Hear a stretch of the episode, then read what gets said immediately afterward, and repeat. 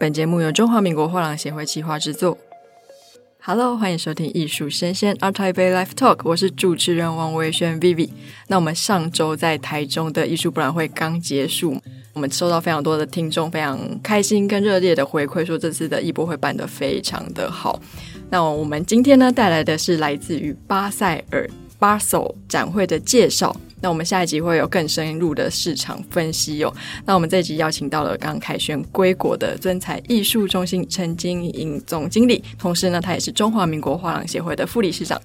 副理事长好，哎，各位听众大家好啊，很高兴又在这个线上跟大家来分享一些艺术之旅。之前常常访问副理事长都是关于艺博会现场的访问啊，那当然也有就是很多您在国外参展的一些经验跟观察。那 Basel 这个展览，我们之前在香港有看过。今年你是跑到他的大本营巴塞尔的 Basel，今年的展会不知道您这样逛下来怎么样呢？嗯，因为我们画廊是参展的是阿巴索 in Hong Kong 嘛，那我们呃，当然这个艺博会它。最原始的一个地方，呃，最开源的地方是在瑞士的巴塞。那我们称它叫阿巴索 in Basel。那当然，它的历史非常的久了，它创立于一九七零年，今年都已经是第五十三届了。那当然，它是全世界最大的艺术飨宴，也是呃全球收藏家它的一个最高的殿堂。那我是。第十一次前往 Art Basel 来参观，然后来观摩的。那么这连续十一年的一个参观，也累积了很多的，呃，可能很多对于这个艺博会它的一个认识。那当然也看到了非常多整个艺术界里面的一些风向球，包括有些非常棒的策展，还有很好的一些作品的展出。是，那今年是怎么样的盛况？就是参展商多吗？那我们的藏家群跟观展的民众人数，能不能跟大家叙述一下？嗯，今年其实它是一个很特别的一个时刻，因为它是等于全球的疫情已经结束了，已经没有人会再去讨论这个疫情的问题。是。那么在疫情期间的时候，当然这个艺博会它是非常严格，就是他们除了有停办一年以外，那么他们在去年的时候，就是二零二零年的时候，他对于入场者的他的整个疫苗的接种，然后包括可能。一些相关的防疫其实非常严格，所以在去年的时候，可能亚洲的亚洲的画廊或者亚洲的参访者很少。那么在今年二零二三年，我想应该是全世界的藏家或者喜好艺术爱好者，他们都是非常期待能够去参观这个六月份的 Art Basel in Basel。那么今年当然一定是我们看到的是一个非常大的盛况，就如高古轩的负责人他所说的，这是他最忙碌的一年。哦，就是参观的人是非常的多的，在等于是贵宾预展的时候，你就可以看到满场来自于全世界各地。非常多的艺术爱好者以及收藏家来到了这一个呃瑞士的这一个重要的艺术博览会来参观。嗯、那么据他们官方的统计，有将近八万多人进入这个这个艺博会里面。嗯，而且同时今年有将近两百八十四家的画廊参展，三十多个国家的画廊。天啊，两百多个参展商，两百两百八十四家。那我要好奇问一个问题：那副理事长，您花了几天看这些精彩的作品？我每年就是每一届，我都前往瑞士巴塞尔的话，我都会停留差不多七天的时间。那么这七天不是说只有看艺博会，同时我们呃除了看艺博会的各项展览以外，我们也同时会参观巴塞尔市区之内的很多的美术馆，还有一些重要的艺术机构，然后也带一些旅游，因为那也是一个非常非常漂亮的一个小城市。是，那我们艺术生鲜 Art i p e Left Out 这个节目呢，除了就是给可能在艺术领域已经浸润很久的前辈们，我们还会希望一些，哎，你可能对艺术感兴趣，可是你懂得或是你学习的年限还没有这么的长，我们会有一些比较科普型或者是旅游型的一些内容会融入在我们的艺术生活里。那其实刚刚副理事长提到 a r b a s o in Basel 是在瑞士的巴塞尔，那巴塞尔这个城市，因为我们这次的台中艺术博览会有提到说，我们台中有很多的这个地方的景观啊，或者是一些公共的建设呢。那在巴塞尔这样子的艺术大城市里面，有没有什么让你特别印象深刻的，不管是景点也好，或者是跟艺术的雕像或者作品也好，可以跟大家分享呢？嗯。我想很多的听众对瑞士都有一个非常大的向往，因为它是一个全世界非常呃先进的国家，也是一个非常富裕。但是很难得的是，它其实它算是在全球艺术收藏哦非常深厚也非常著名的一个国家。那么这个瑞士的这个阿巴索，其实它创立在一九七零年的时候，它最开始是由三位当地的画廊主他来创立的。那所以说，他从创立之后第一年的时候，他就有九十几家的画廊参展。那么有将近一万多名的观众入场，可是，在一九七五年的时候，他已经有三百家的画廊，哇，以及超过五万人以上的观众参访，所以那其实那时候是一个盛况。那这个原因最主要也是因为巴塞尔这个城市，它刚好介于德国、法国、瑞士的边界。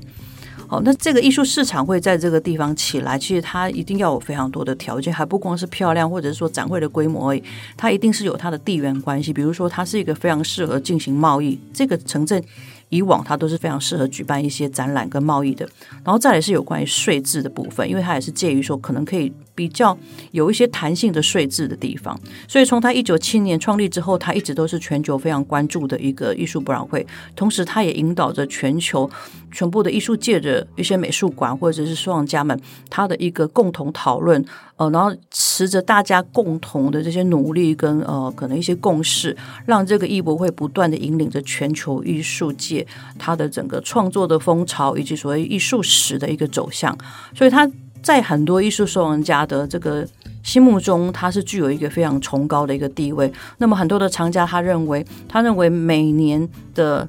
瑞士巴塞尔绝对会是全球最好的艺术品的一个最大的一个艺术盛会。所以，我想，如果对艺术呃有兴趣的人，应该在在在你的这个旅程里面，都很值得说，其中的一年可以安排到这个巴塞尔去参观。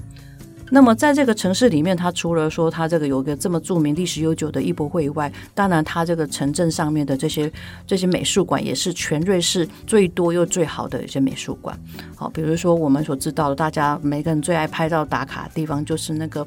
呃，Foundation Bell，就是贝勒爷这个美术馆。是。好，那这个美术馆它是一个非常著名的建筑师所所设计的，也就是跟庞贝都同一个设计师。然后再的是，因为这个美术馆里面拥有非常多大量非常优秀、非常好的大师的作品，好，所以呃，像比如说大家最耳熟能详就是 Giacometti 的作品，或是 Lascaux 的作品，嗯、然后它里面还有非常很大很漂亮的莫内的哦睡莲，还有很多重要的。嗯，欧洲的当代艺术家的一些收藏。那再来是瑞士，它的这个呃巴塞尔的市立美术馆，就是 Kunstmuseum，它也是大家都一定要去参观的，几乎是一个浓缩型的一个欧洲美术史。哇，对，所以你几乎你想要了解一个欧洲的艺术史，尤其是战后这些的话，你想要看到这些很重要的原作，那你一定要去巴塞尔的 Kunstmuseum。好，那这那当然里面还有包括一些 Tingali 美术馆啦，或是 Scholager。这些都是几乎呃喜欢跑跑这些艺术美术馆的这些旅行家们心目中其实是最好的、最优质的、层级最高的美术馆。这也让整个巴塞尔的的这个艺术博览会期间，其实吸引了全世界各很多爱好艺术者的旅行家前来这个巴塞尔来看阿巴索。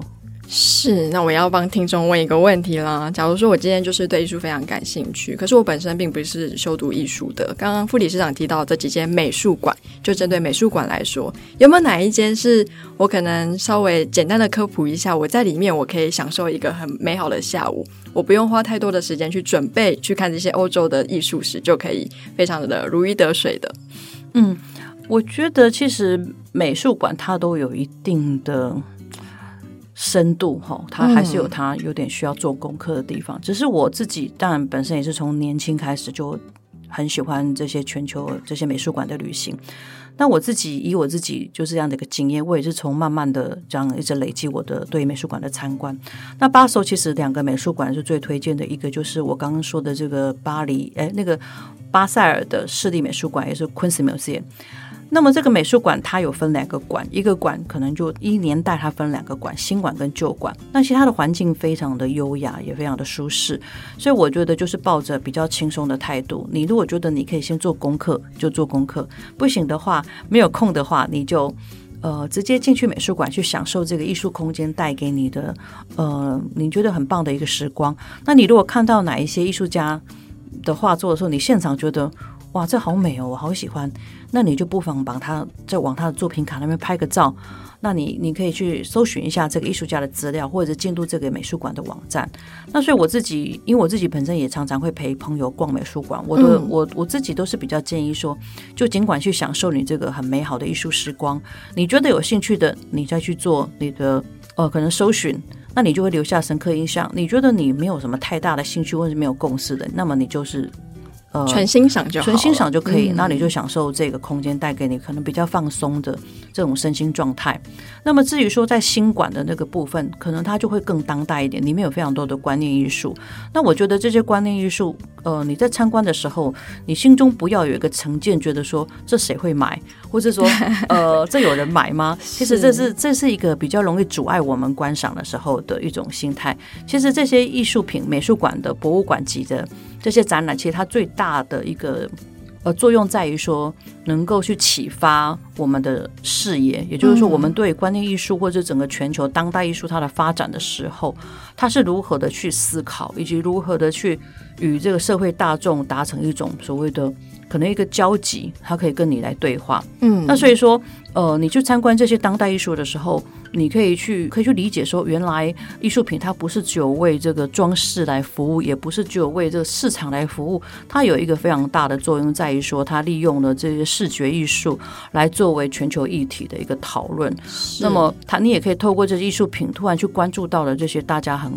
可能正在讨论的这些议题，比如说移民的议题，那或者是说可能全球的这些呃。LGBT 的这些议题啊，或者是呃，可能有关于气球暖化的，呃，可能这些大家的警讯。那所以说，参观这些美术馆的时候，其实我觉得就是保持着你去观赏一个蛮好的，可能视觉艺术它的一个哲学。那么至于另外一个我很推荐的美术馆，我我觉得它可以称为是全球最美的美术馆。天哪，是哪一间？就是那个 Foundation Bell。我们称中文叫做贝勒爷美术馆。那么它其实它是一个最美的美术馆了，虽然它的规模也不是说非常的大，可是那你进去大概一个下午的时间，你都会觉得哇，非常的美好，而且你有一种超现实的感觉。就是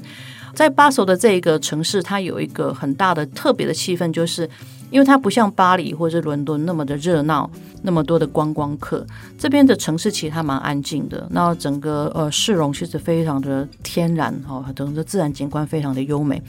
那么，所以它美术馆其实它的另外一个特别的气氛，就是它非常的比较安静一点。虽然说参观的人也不会太少，可是它非常有秩序。那么同时，它夹带着非常多天然的这些光线哦，以及自然的这些花园，所以你会觉得其实这个是一个最理想的一个美术馆了。那但是这样的环境。我觉得这是瑞士很独有的，这个跟你在任何的国家参观都是不一样的体验的，所以我会非常推荐说，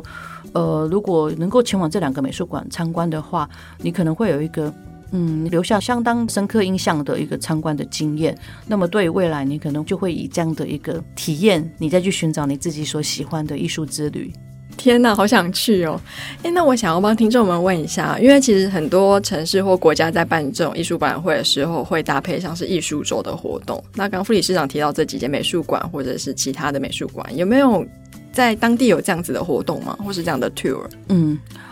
真的要去 Art Basel in Basel 的时候，你平常真的要练一下腿力，因为我都称自己这个叫做铁腿之旅，因为在。六月十二号是 Art Basel in Basel 的贵宾开幕。那么在他开幕前的前一周，在苏黎世有一个艺术周。那么这艺术周的时间虽然是只有短短的可能几天的时间，不过它已经是作为 Art Basel in Basel 它的一个热身。那么整个全苏黎世的画廊，它都有举办一些非常好的一些呃展览以及贵宾活动，还有包括可能提供给非常多呃全球的呃艺术爱好者或者是画廊业者。可以共同的来参与的一些贵宾晚宴，那所以说，其实，在巴首阿巴索开幕前的时候，苏黎世已经非常的热闹了。那么一直到持续到说六月十二号阿巴索开幕之后，几乎每个晚上。都有非常多的晚宴在这个城市里面来举办。那么在巴首的这个城市里面有超过六十家，就是米其林星级的这个餐厅，哈，不一定都是三星，但是就是有米其林星级的，嗯，全部都是客满的，在前三天。所以我也特别在这里面插播一下，如果各位听众您有计划在明年或未来前往。阿巴索去参观的话，你务必要先订餐厅。当然，你临时要订也有可能，可是你会花比较多的时间，同时也可能没有办法找到你自己觉得很理想的餐厅，因为每天晚上都有非常多的画廊举办一些贵宾的呃这些藏家的晚宴，那么他作为他们招待藏家，或者作为一个非常轻松愉快的交流，啊，也认识一些新的朋友。那所以说，你要讲到说这艺术活动，我觉得这个瑞士巴塞尔期间是。我觉得是一个最热闹，而且是最精彩的一个艺术飨宴。是我这样听起来，其实巴塞尔这个地方除了就是地灵人杰，我觉得它的地理位置很不错，在很多国家的边界之外，它从它的历史渊源上就汇集了非常多，不管是画家或者是来往于南北方的这些算是商人或者是群众。那在巴塞尔这个城市，假如说我今天我去看了一些艺术，不管是美术馆或者巴塞尔这个展览之外，这个城市还有其他的景观，或者是副理事长您这次到那边让你特别印象深刻的建筑吗？嗯，呃，因为我们知道为什么巴塞它会有这么多的收藏家，或者它的美术馆也会有这么多的收藏。其实它有全世界最大的药厂在在瑞士的巴塞尔市里面。药厂啊，对，像诺华药厂啊，等于全球最大的这个诺华药厂跟罗氏药厂都是在巴塞尔城市里面。那么他们也因为他们的总部设在巴塞尔里面，所以他们的总部。也能够特别的去凸显出他们很超凡的这个品味。比如说，我曾经呃去参观诺华药厂巴塞尔总部，那么里面整个园区里面有超过十几栋普利兹奖的建筑大师的建筑群，也就是说，一个建筑大师就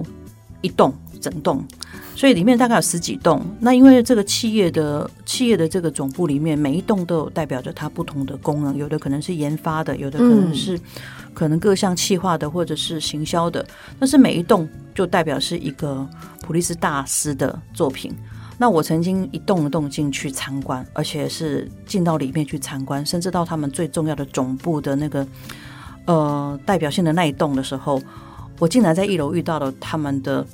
算是他们的 CEO 哦，就是他们的大老板就对了，嗯、对。然后带我们去参观的那个诺华的那个里面的人员，他告诉我说，他来这边上班两年，没有看过他们的大老板。真的、啊？对。那所以说，呃，我觉得诺华药厂是现在很值得推荐。如果你有到巴首的巴首去参观的话，那平常的时候你也可以去，它不是只有阿巴塞展览期间可以参观，平常的时候你就可以去。透过预约的方式，如果你要看内部是必须透过预约。那如果你是要参观园区的话，随时都可以去，大概是下午的五点到七点都是很很适合的一个时间。那另外一个药厂罗氏药厂，你大家都知道，这全世界最也是相当有名。那么它目前的总部也是在巴塞尔里面。那它比较特别的是，因为他们盖了一个非常大的一个一个建筑体，也算是巴塞尔里面最高的建筑，非常的漂亮。那么里面也有非常多的呃艺术收藏品。那因为它是处于最高的一个建筑物，所以它也开放给民众可以在星期六的时候可以预约前往楼上的顶楼去参观。你可以去观赏整个巴塞尔的城市，那你就可以看到很漂亮的莱茵河，还有那些很漂亮的古迹，还有自然的景观。那这也是我觉得非常热门的一个一个景点。那所以说，你就可以想象说，在一个这么小的城市里面，它是一个非常。精致，哈，有非常精致的美术馆，有非常有名的这些药厂的艺术园区、艺术收藏，这也未来参观的这些旅行者，还有一些艺术爱好者提供了非常好的一个旅游的参观节目。是因为我自己是生物科技制药相关背景出身，我听了都觉得哇，好羡慕哦！天哪，可以在这么漂亮的建筑里面工作。所以这样听起来，其实巴塞这个城市，它是一个有艺术、有文化、有科技、先进制程都非常进步的国家。那个这个地方，嗯、那我想问一下喽，那如果说我今天是听众，我今天听完副理事长分享之后就蠢蠢欲动，那门票应该要怎么购得呢？嗯，这个门票哈。你当然是可以透过网站上去购买，嗯，就是你要透过网站先去预定，你不要现场再去买，因为很可能已经没有票了。好，那现在都是用预定的方式。那另外一个就是，你如果本身是个艺术收藏家，那你有跟某一些有参展巴塞尔的这些画廊，比如说香港巴塞尔，或者是欧洲的瑞士的巴塞尔，甚至美国的都可以。那你可以向那个画廊跟他提出申请，说，因为你即将前往瑞士巴塞尔来参观，你请他帮你处理申请贵宾卡的事情。是。那像比如说我的画廊是参加香港的阿巴索，那么当然也有非常多台湾的藏家或香港的藏家有兴趣规划到前往瑞士巴塞来参观。他如果有跟我说的话，我就会帮他申请贵宾卡，让他们可以在参观的时候以这个贵宾卡入场，同时也可以持着这个贵宾卡享有非常多这个城市里面的一个礼遇。你知道有多么好吗？怎么样？你可以持着这个贵宾卡参观巴塞尔的美术馆，全部免费，全部免费，对，就在展期吗？对对对，尤其如果你持的是 Foster Choice 的话，另外一个是你也可以持着这个贵宾卡搭乘他们城市里面的电车，全部都是免费的。那如果你持的是 Foster Choice 的话，你还可以预约 BMW 的最新款的车子，然后你可以请他们载你前往这个市区内的任何一个景点或任何一个你想去的餐厅，免费。天呐，包括刚刚说的米其林三星吗？对，你都可以请他载你去，那么你就可以去体验这个 BMW 最好的车款。那当然，这对 BMW 而言的话，它也是一个非常好的合对合作跟。它的行销的一个曝光对曝光度对，嗯，因为像比如说我自己一直很想要换一台电动车，嗯，那么我这次就搭乘到了 BMW 最新款的一个电动车，那我就会跟我儿子就在就觉得嗯，真的是非常的好，就在那边下订单了吗？没有，我就在想，我应该 二零二四年应该可以换这一款车子，嗯，是是是。那如果对于就是我们的想要认识艺术的这些朋友们，那您刚刚说到今年有两百八十几间的画廊参展，那场地这么大，我要怎么规划？我要怎么样观赏呢？哦，你问的这个问题太好了，这几乎全部的人都问我的问题。我只能说，我是花了十一年的时间，每年去，然后累积到现在，我大概都很熟悉。我会比较建议说，呃，可能先把它这个艺博会里面几个项目先分出来。嗯，那当然，我们大家最熟悉、最会想要去看的，一定是国际画廊区，哈，就是 Galleries。那么这个画廊区里面。它有分楼上一楼跟二楼，光一楼里面当然它有分左右，但是它也有分环绕着这个落地窗这一圈，跟比较靠后围的。那我每次如果去看的时候，我一定先往这个落地窗这边国际蓝筹画廊去看，也就是说一定先去看看佩斯，看看那个 White Cube，然后去看看 David Swinner、House and Words，好，或者是高古轩啦，几家国际非常知名的。画廊，因为他们今年带来的作品绝对是令你会非常的期待，而且也会让你觉得嗯，非常的值回票价。那所以我都会先从那个。阿巴索这个展馆一楼落地窗的这一圈，全部先跑完这一圈。是你如果时间够的话，你可以再跑外围，然后再往楼上走。但是这一圈一定是大家去的时候先看的。可是有些人没有这些经验的时候，很容易从入口处开始往内看，或者是走旗舰盘式的这样看，这样是没有问题。因为我其中有一年。我把两百八十几家，甚至快三百家，全部用打勾勾的方法，全部都看完。不过这样大概要花个三四天，在里面大概花三四天的时间，是对，很细很细的看。那现在的话，我觉得我就是可以比较重点的来看。那所以我是建议先从看国际画廊区，接着你可以再往二楼上去。那二楼上去也是有非常多重要的国际大画廊，但是它二楼有个比较大的特色，是它有拥有很多的当代艺术画廊。那么这些画廊可能它的年资没有那么长，也许大概十来年或者是二十年，不是像那个一楼有的都五五十年或是 六十年的画廊非常的多。是，那楼上就比较多当代艺术。那么很多年轻藏家，我会蛮建议你们可以把比较多的时间放在二楼的这个展馆。二楼展馆里面有很多它的主题项目，比如说它的 statement，它指的就是呃这个里面的内容主要是每一个画廊提出一个当代艺术家做一个个展。同时，他有设了一个很好的一个奖项，哈，就是有两个会有两个得奖者。那么在二楼这边可以看得到的是，呃，二十一世纪当代艺术的一些重要的一些艺术家的作品。那么，对于你想要收藏的话，也许也是比较容易可以收藏的。也许你大概介于一万块美金到五万块美金之间，容易收藏到的一些很优秀的当代艺术家。那么至于说整个艺博会里面还有包含其他的是 Unlimited，就是那种。无限的艺术，无限的那个公共艺术区的话，它就非常的大型，那也是都要花时间再去看，大概有七十六件，呃，七十几件的这些公共艺术的大型作品。那当然也还有其他的城市外面的项目。那所以我我是比较建议说，先从先了解它有几个展区，然后再去从那么展区里面去挑你有兴趣的画廊，甚至你也可以从他们的资料表里面去先打勾勾去看。那我因为有非常多的朋友，他们在同时间他们有去巴手，他们就请我先帮他们勾，我就帮他们勾一些。我觉得如果你时间够的话，先看这一些，是对，先看这清单，对对，建议清单这样子。嗯，是那其实这是在阿巴首，这样听起来非常精彩。我好像听说同期还有一个是卫星展 list，对，对那个是，嗯、呃，因为巴首它的这个。展览的效益实在是非常的大，那从全球各地来的人非常多，所以在历年来这一二十年来，其实在它的同展期期间，在它的周围有相当多个卫星展。那最有名的是 LIST 这个卫星展，它走的是非常当代的这个路线。但我把其他几个也念给大家听。那除了 LIST 以外，还有个 VOTA，好，还有个 Scoop。那最早的时候，其实还有其他，可能还有另外一两个，但是现在由于呃这疫情之后就比较不明确，他们还有没有继续在展。那么当然，大家最常去看的就是巴首期间去看的就是 List 跟 VOTA。那这两个艺博会，它以往它都是在城市里面的，可能一些呃，比如说废弃的工厂里面，哦，但是改装的这些这些展览馆，或者是在一些呃比较特别的大型公共的空间里面展。那么他的画廊通常带来都是一些比较实验性的，或者是比较可能年轻的艺术家。那么也是提供给很多的藏家，你可以去选择一些非常有创意，或者是呃可能比较年轻，但是可能他们的价钱还不足以说能够进入巴手里面，就是一些有潜力的新星，对，有潜力的这些新秀。嗯，那因为这个阿巴索期间，